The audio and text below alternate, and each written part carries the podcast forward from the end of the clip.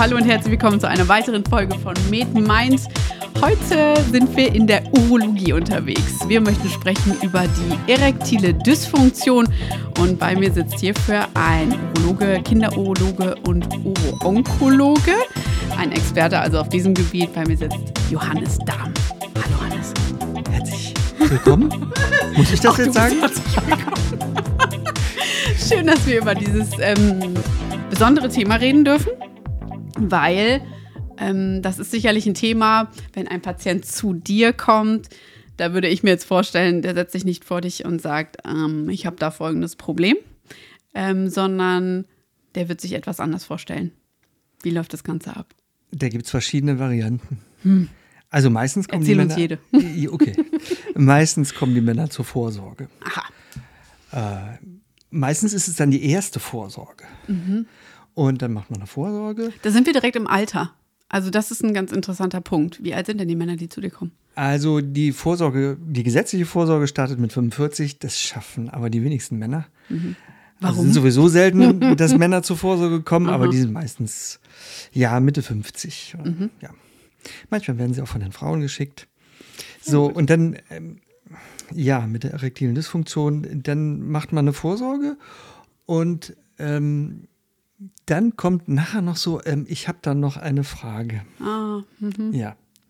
Manchmal habe ich aber auch eine Frage. Also wenn ich, äh, Weil du schon weißt, wo, in welche Richtung es gehen könnte. ja, eigentlich gehört die Frage, und wie geht's, äh, wie steht's um die Erektion, gehört mit dazu. Also ganz offen. Ja, aber die Frage vergesse ich manchmal auch, ehrlich gesagt. Ja.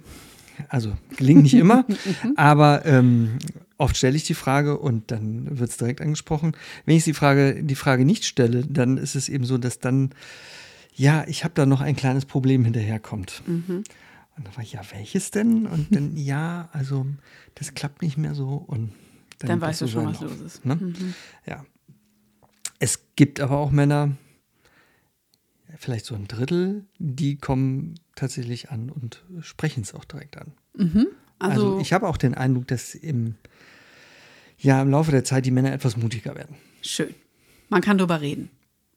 Ja, es gibt ja auch viel in, in äh, den Medien zu lesen und äh, das ist ja kein Geheimnis, dass es da mittlerweile Medikamente gibt. äh, Genau, da kommen wir auch noch drauf zu sprechen. Wir können ja was dagegen tun. Da kann man was gegen tun. Also der Mann kommt zu dir in die Sprechstunde und ähm, ihr macht Vorsorge und da ist auch im Zweifel alles in Ordnung. Beziehungsweise, da wollte ich jetzt nämlich anknüpfen, ähm, ist denn im Zweifel wirklich alles in Ordnung oder würdest du schon in der Anamnese oder meinetwegen auch in der körperlichen Untersuchung irgendwas finden, was dich schon in die Richtung bringt und sagt, naja, das Problem könnte in die Richtung erektile Dysfunktion gehen? Also wir versuchen unsere Arbeit ja ordentlich zu machen und wenn ein Neupatient da ist, dann kriegt er auch einen Anamnesebogen und dann stehen da in der Regel auch die Medikamente drin. Wenn ich dann schon ein Statin in der Medikation sehe oder einen Beta-Blocker oder ASS 100 oder sowas, ähm, dann ist natürlich schon klar, dass der internistisch nicht mehr so ganz gesund ist. Und dann kann ich mir das natürlich auch dann schon erklären. Die Vorsorge ist deshalb wichtig, weil in seltenen Fällen auch schon mal ein Prostatakarzinom äh, eine erektile Dysfunktion machen kann. Das sind dann meistens sogar dramatische Fälle. Also wenn ein Tumor direkt ins Nervengefäßbündel einwächst, ähm, dann ist das ja schon äh, fortgeschritten. Ähm, sowas hat man schon mal ja, alle drei, vier, fünf Jahre, ja, dass man so einer wegen einer Erektionsstörung kommt und man findet ein Prostatakarzinom. Ähm, ja, wenn die Vorsorge dann in Ordnung ist, ähm, dann arbeiten wir mal die Ursachen ab. Ne? Was muss uns denn da einfallen als Studierenden? Das Interessante ist ja, viele Patienten und viele Kollegen denken ja auch, die erektile Dysfunktion wäre eigentlich ein urologisches Problem. ja, sind wir falsch? Ja. Ach, du solltest gar nicht hier sein heute. Also wir Urologen kümmern uns ja meistens über die Symptome, aber die häufigste Ursache tatsächlich für eine erektile Dysfunktion äh, ja, ist eine Angiopathie, eine Mikroangiopathie oder eine Neuropathie. Also der Patient hat eigentlich einen unerkannten Diabetes vielleicht oder er hat äh, eine Hypercholesterinämie, Hypertriglycerämie. Schwieriges Wort, ne? Schwieriges Wort. Ja, ich, Müssen wir nicht Deshalb bin ich sagen. Urologe und nicht Internist. ähm, Ja, oder ähm, äh, auch häufig, ähm, gar nicht so selten, sind tatsächlich äh, neurologische Erkrankungen. Also äh, wenn ein Patient Neuroleptika oder Antidepressiva nimmt, ja. Ähm, so, aber wenn der Patient jetzt sozusagen jungfräulich ist und noch lange nicht beim Hausarzt war und er sagt, ich habe hier eine erektile Dysfunktion, dann frage ich danach, wann waren Sie das letzte Mal beim Checkup? Wie Aha. sieht denn Ihr Cholesterinwert aus? Wie sieht denn Ihr nüchtern Blutzucker aus? Wie sieht die Harnsäure aus? Mhm. Ja, wissen Sie, was Triglyceride sind? ja, und ähm, ja. dann kommt meistens nö. Okay. Das heißt, ganz wichtig ist, dass äh, so ein Mann, wenn er jetzt urologisch, sage ich mal, blande ist, äh, dringend seinen Hausarzt aufsucht ja. und dann da einen Checkup macht. Ähm, wir Urologen haben da tatsächlich ein Problem, wenn, wenn der Patient das sozusagen dieser, dieser, die Abklärung bei uns wünschte, mhm. dann wäre das eine Igelleistung. Aha. Aufgrund einer sexuellen Störung dürfen wir nicht ein, wie sag ich mal, veritables internistisches Labor abnehmen. Das müsste er selber bezahlen. Ah, verstehe, okay. Ja, auch mhm. wenn die Prostata, sag ich mal, sich jetzt normal tastet, mhm. äh, dürfte ich keinen PSA-Wert auf Kasse abnehmen, mhm. ja, sondern dann wäre das alles eine Igelleistung. Es gibt Männer, die sagen, ja, das machen wir jetzt hier, oder bei Privatpatienten ist natürlich das kein Problem, aber mhm. bei Kassenpatienten muss man tatsächlich die an den Hausarzt oder hausärztlichen Internisten verweisen. Und die gehen dann im Zweifel, gehen sie zu ihrem Hausarzt zurück, weil das Problem ist ja da, man will eine Lösung finden. Und ähm, jetzt hast du schon gesagt, wir können ja ein bisschen darüber sprechen, was ist denn eigentlich die Pathologie dahinter? Jetzt hast du es gesagt, die Gefäße. Aber wir können ja noch mal kurz durchsprechen. Wie entsteht denn das Problem eigentlich? Das hat, glaube ich, was mit Triglyceriden und Cholesterin Aha. zu tun. Nach meinem Wissen schädigt das zunächst die kleinen Gefäße. Ja. Genauso wie der böse Zucker. Mhm. Ne? Und wie kann das anders sein? Bei uns Männern sind das da unten die empfindlichsten Gefäße. Mhm. Ähm, wir kennen den Rest, also Nieren, Retina, muss man ja mhm. auch bei Diabetes dann immer checken. Ja. Und ähm, ja, es kommt zu einer Mikroangiopathie oder Sklerose, ja. Mhm. Ähm, natürlich aber auch zu einer Neuropathie, also gerade bei Diabetes kann das auch der Fall sein. Bei fehlender Innovation ja. tut sich da unten an den Gefäßen nichts. Mhm. Ne? Ähm, was ich immer ganz interessant finde, äh, die Tatsache, Männer, die einen Herzinfarkt hatten, äh, weiß man, so ungefähr zwei Jahre vorher hatten die alle eine erektile Dysfunktion. Und das ist die Erklärung. Es geht ja. um die Gefäße. Ich neige auch dazu, den Männern das zu sagen. Mhm. In weiser Vorausschau? Umso ein, ja, wie soll ich, na, ist das mhm. positiver Druck, um so ein klein bisschen Druck aufzubauen, mhm. ja, dass sie doch ja. das ernst ja. nehmen und wirklich zum Hausarzt gehen. Mhm. Und dann tun sie es hoffentlich.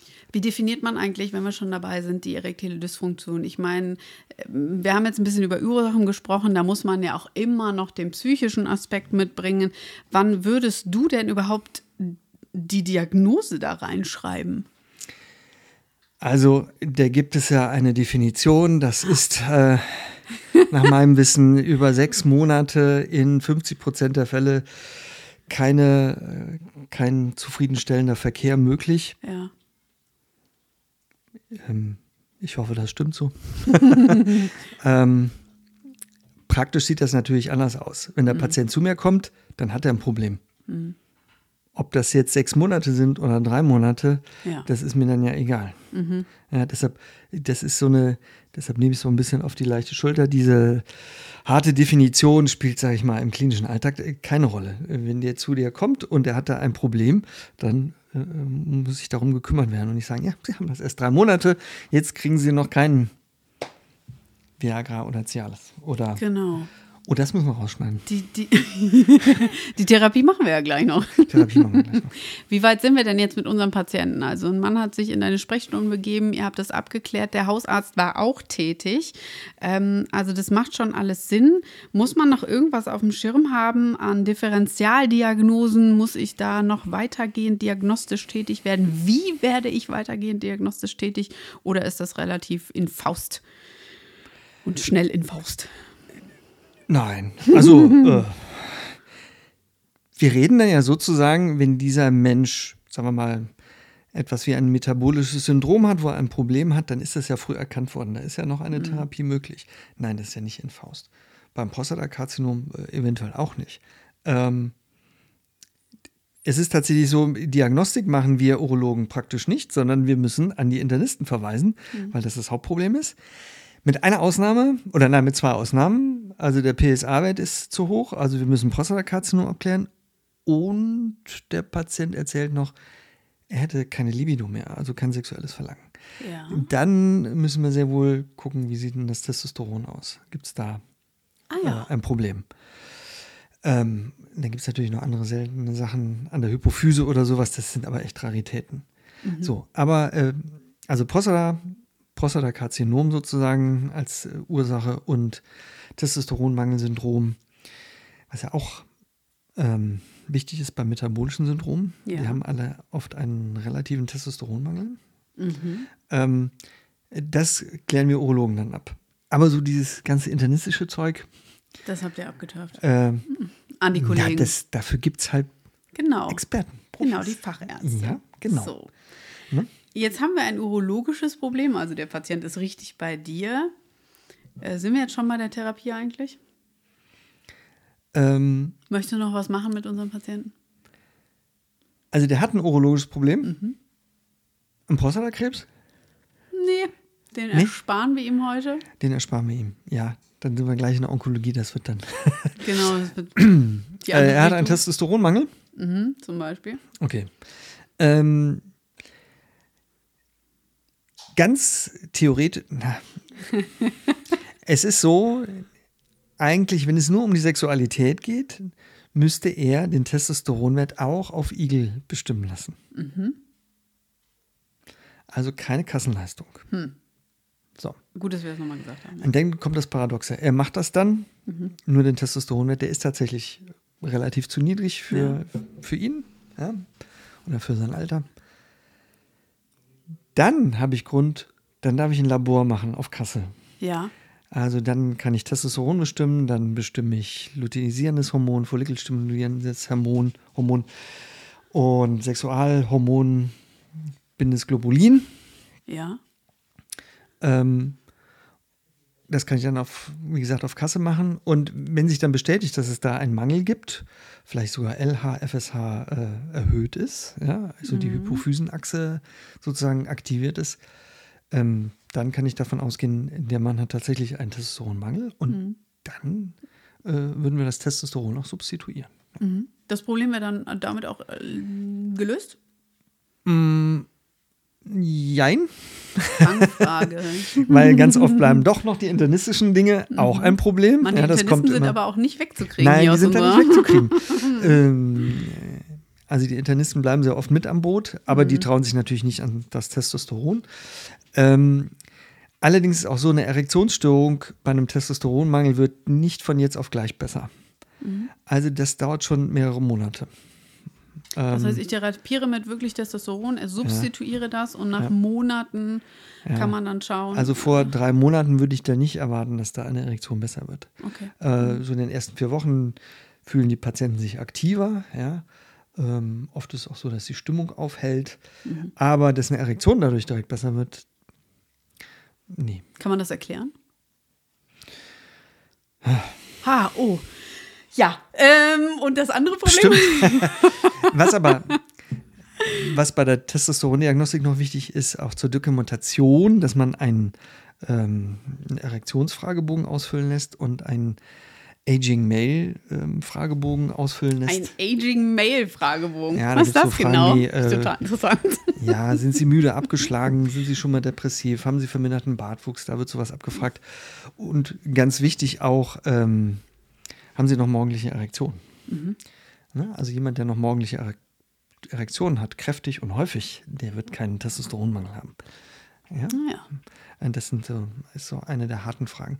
Ähm, das muss man sozusagen als Basis Diagnostik abfragen und diese Tests werden dann auch nach vier und Wochen und drei Monate wiederholt, um zu gucken, hat die Therapie denn überhaupt Erfolg. Schön auch schon zur äh, forensischen Dokumentation.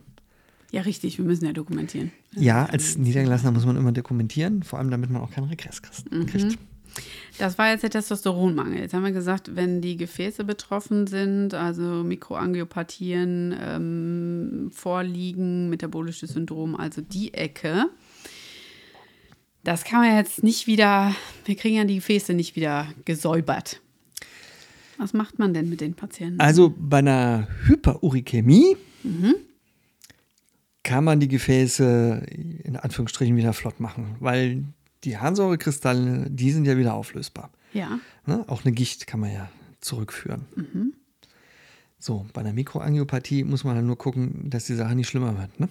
Genau, also wir bremsen den äh, Prozess. Genau. Aber das, was ja an, ähm, an Pathologie im Gefäß jetzt vorliegt, das kriege ich da ja nicht mehr raus. Das heißt, Richtig, die ähm, ja. Erektion werde ich ja nicht einfach wiederherstellen können ähm, über den Weg. Ja, nicht ganz, nee. Sondern, was können wir denn dafür die Patienten therapeutisch noch rausholen? Tatsächlich ist es so, wenn wir Sildenafil oder Tadalafil verschreiben, mhm. dann sagen wir immer benutzen und üben, üben, üben. Ja. Tatsächlich. Also äh, das Organ tatsächlich auch benutzen.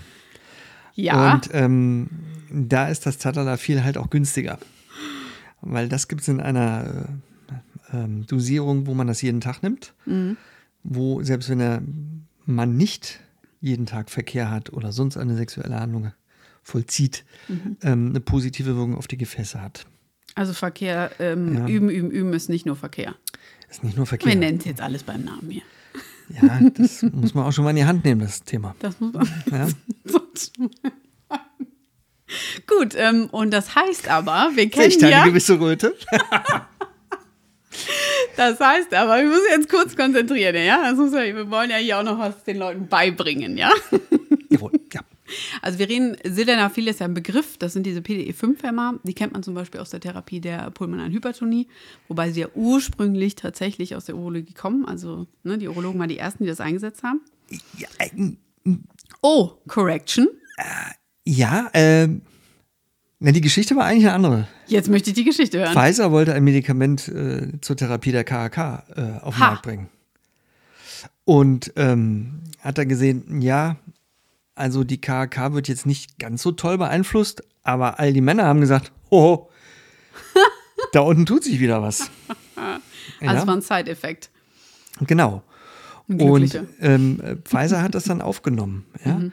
Und ich habe von einem äh, Bayer-Mitarbeiter tatsächlich gehört, die haben die gleichen, hatten das gleiche vor mit dem äh, äh, Vadenalfil ja. ähm, und hatten dann aber gesehen, nee, das funktioniert nicht bei der KHK, wir verlassen das.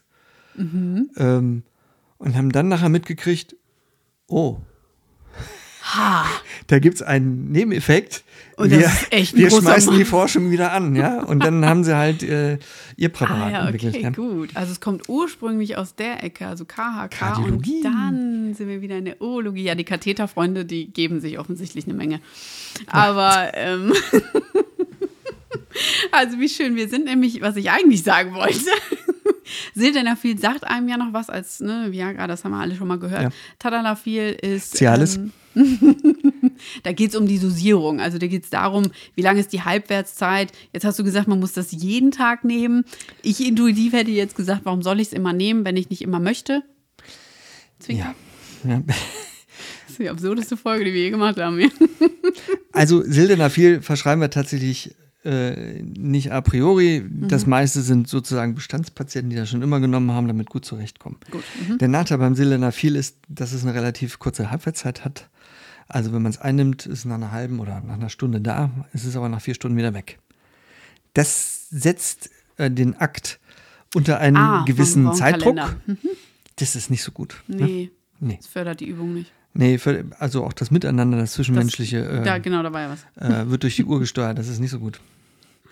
Das heißt, man hat eine Wirkdauer hm, bei Tadalafil. Ja, zwischen zwei und vier Stunden. Mhm. Nicht? Aber man muss dann halt, äh, um 18 Uhr habe ich es genommen. Ja, 19 Uhr kann starten. Dann, oh Mann, aber bis 11 Uhr muss aber dann das doch alles über die Bühne gegangen sein. Ja. Das ist jetzt. Hm, da leidet die Compliance. So, ja, mhm. von allen Beteiligten. Bei dem Tadalafil ist es anders. Das hat eine Halbwertszeit von äh, 17 Stunden noch was. Ja. Ähm, das heißt, man kann eine geringere Dosierung nehmen, die aber jeden Tag, so dass sich dann nach vier, fünf Tagen ein immer gleichbleibender Spiegel aufgebaut hat. Ah, das geht schnell. Man kann das auch, äh, wenn man dann doppelte Dosierung nimmt, hat man es auch nach zwei Tagen. so, ähm, und dann kann man aber tatsächlich jederzeit eine sexuelle Handlung vollziehen, Ja. ohne vorher sich eine Tablette, äh, eine Tablette einnehmen zu müssen. Ähm, und wenn man jetzt gerade nicht Verkehr hat, hat man trotzdem positiven Effekt auf die Gefäße. Also, dass ähm, eben da Stickstoffmonoxid steigt und die Gefäße doch besser durchblutet wird und dadurch auch ein gewisses Maß an mehr Elastizität wieder bekommen. Also regelmäßig einsetzen tun wir das tatsächlich bei prostatektomierten Patienten, die die Erektion wieder lernen müssen. Äh, also mindestens eine, in Anführungsstrichen, Kur von sechs bis acht Wochen. Ja? Auch ohne dauernd zu Ja. üben. Ja? Ähm, auch bei Diabetespatienten. Ja, also wo zum Beispiel ein Diabetes neu erkannt wurde, der jetzt noch nicht so äh, drastische Auswirkungen hat, ähm, dass die auch wieder eine Erektion bekommen. Da machen wir dann solche Kuren. Aber theoretisch kann das auch jeder Mann, wenn er möchte, ähm, sehr sexuell aktiv ist, dann als äh, auf eigenen Kosten jeden Tag einnehmen. Ja. Und welche Nebenwirkungen muss derjenige dann auf dem Schirm haben? Ähm, die sind jetzt für Sildenafil und Tadalafil oder Valenafil eigentlich alle relativ ähnlich. Ähm, das sind meistens Kopfschmerzen, auch so eine Art Flasch im Gesicht, Rötung. Äh, witzigerweise beim Viagra blaues Sehen. Ah ja. Ja. mhm. Ähm, auch schon mal Myalgien. Und bei dem Tadalafil habe ich persönliche Erfahrung gemacht, äh, ganz oft tatsächlich äh, Sodbrennen auch. Das kann sogar dafür, dazu führen, dass die Patienten das Medikament gar nicht mehr einnehmen wollen. Ach ja, da hat man dann abgewägt. So. Muss man dann, ne? Muss man dann. Es gibt Prioritäten im Leben, absolut. Was übrigens noch interessant ist beim Tadalafil, das wussten wir auch schon von Sildenafil, dass es einen positiven Einfluss hat auf die gutartige Vergrößerung der Prostata. Ah, es hat einen guten Nebeneffekt noch. So dass Tadalafil in der 5 Milligramm Dosierung, also in der geringsten Dosierung, sogar die Zulassung zur Behandlung der BPH hat. Und dann hat man praktisch Auf zwei Kasse. Fliegen mit einer Klappe. Das darf ich natürlich nie Nein. zugeben, dass ich ein Medikament zur sexuellen Funktion auch auf Kassenrechnung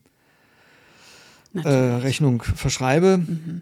Nein, das verschreibe ich natürlich nur, wenn ein Patient eine obstruktive Prostata hat. so, und dann haben wir das auch geklärt. Aber manchmal schlägt man da zwei Fliegen mit einer Genau, Klappe. es gibt Ist ja auch, man hat ja nicht nur eine Sache. Genau. Weil tatsächlich auch eine gutartige Vergrößerung der Prostata über die Maßen häufig vergesellschaftet ist mit einer erektilen Dysfunktion. Und da schließt sich der Kreis. Da haben wir den Kreis wieder. Toll. Was wollen wir noch besprechen darüber? Was ich noch vergessen habe, ist, Ja. man muss natürlich mit dem Rauchen aufhören, ne? Ah, mh, Ja. Also wer raucht, der macht seine Gefäße auch kaputt. ja. Das heißt, unter der Therapie. Es wird seltener. Ja, also dann, wenn die Männer dann, also wenn ich dann orange Finger sehe von der Kippe, Mhm. ich, also so wird das nichts. Hm. Ne? Also man kann nicht versuchen, seinen Cholesterinspiegel zu senken, aber weiter rauchen. Und würde denn dann die Wirkung, also wirkt, wirkt das Medikament denn immer zufriedenstellend oder muss ich eventuell einkalkulieren, dass ich sage, naja, aber wenn Sie rauchen, Euro, dann habe ich eventuell nicht den Effekt. Ja, es kommt schon mal vor, dass es nicht zufriedenstellend wirkt. Ja, Hm. also wenn die Erkrankung doch weiter fortgeschritten ist. Ähm, Also irgendwann hilft auch das ähm, Mittel nicht mehr. ja, es um- gibt natürlich auch, ähm, auch seltenere Sachen, habe ich eben auch noch verschwiegen. Also, dass man tatsächlich einen richtigen Gefäßschaden hat. Also, dass zum Ja. Beispiel ein venöses Leck vorliegt, also, äh, dass der venöse Abfluss doch einfach zu groß ist Mhm. äh, und sich die äh, Schwellkörper gar nicht stabilisieren können. Ja? Mhm. Ähm, so, dann hilft auch kein Tadalafil. Ja? Aber dann hilft auch sehr wenig anderes. Die letzte Patientengruppe wären die, was ich vorhin schon gesagt habe, die vielleicht psychische Gründe dafür haben. Das rückt immer so ein bisschen in den Hintergrund. Ähm, was macht ihr denn mit den Patienten? Werden die überwiesen? Kriegen die mal sozusagen prophylaktisch, damit man es mal ausprobiert hat, ähm, die PD5-Hämmer oder Also, das ist ja eine schwierige Gruppe. Mhm. Ähm, jemand, der Antidepressiva oder Neuroleptika braucht, kann man nicht sagen, ja, müssen sie absetzen. Eben, Äh, beim internistischen Patienten kann man über einen Beta-Blocker mit dem Kollegen streiten, ob der sinnvoll ist oder durch irgendwas anderes ersetzt werden kann. Mhm. Mit dem Neurologen oder Psychiater ist das meistens nicht Ja, das- möglich. Ähm, aber da ist es oft so, dass dann doch ähm, Medikamente wie Sildenafil oder Tadafil doch auch helfen. Und dann dem Patienten natürlich gut tun. Richtig, Ja. das hat ja wieder einen positiven Effekt. Genau. Aber manchmal gibt es natürlich auch Therapieversager. Ist so. Dann haben wir jetzt alle Patientengruppen zufriedengestellt. Und müssen wir noch irgendwas wissen? Haben wir irgendwas übersehen? Ja, es gibt natürlich noch andere Möglichkeiten, wie man Erektion beheben kann. Da haben wir dann so Sachen wie äh, Schwellkörper, äh. Injektionen und sowas. Braucht man Gott sei Dank eher selten, weil, wenn wir eben gesagt haben, Sildenafil, Viagra ist ein bisschen problematisch von der, von der Handhabung her mit der Uhr oder so, dann ist es natürlich noch problematischer, wenn man sich vor dem Verkehr erst eine Spritze in den Penis rammen muss. Ne? Das äh, würde man das, also das wäre eine Therapieoption, das gibt es noch? Ja, das gibt's noch. Wir brauchen das. Früher war das viel häufiger, als es noch kein Viagra oder Cialis gab. Ja. Ja. Aber in seltenen Fällen gibt es das noch, ja. Gut. Also es bleiben viele Therapieoptionen, wenn man denn so will. Und ähm, Aber man muss zum Urologen. man muss zum Urologen gehen, das wollten wir sowieso nochmal gesagt haben. ne? Sehr wichtig, Vorsorge ist wichtig, Zusammenhang sowieso. Ähm, Dankeschön. Wir haben, glaube ich, ein bisschen verstanden, wo das Problem liegt, wie man es behebt und dass es ein Thema ist, worüber wir alle auch ohne Probleme sprechen können und sollten. Ja. Danke, Hans, für Als deine Urologen ist nichts Menschliches für. Ja, absolut nicht, nein. Deshalb, die Männer sollen zu uns. Unbedingt. Vielen, vielen Dank für deine Zeit, für die Information, für das nette Gespräch. Gerne, gerne, gerne. Bis bald. Immer Macht's wieder. Tschüss. Tschüss.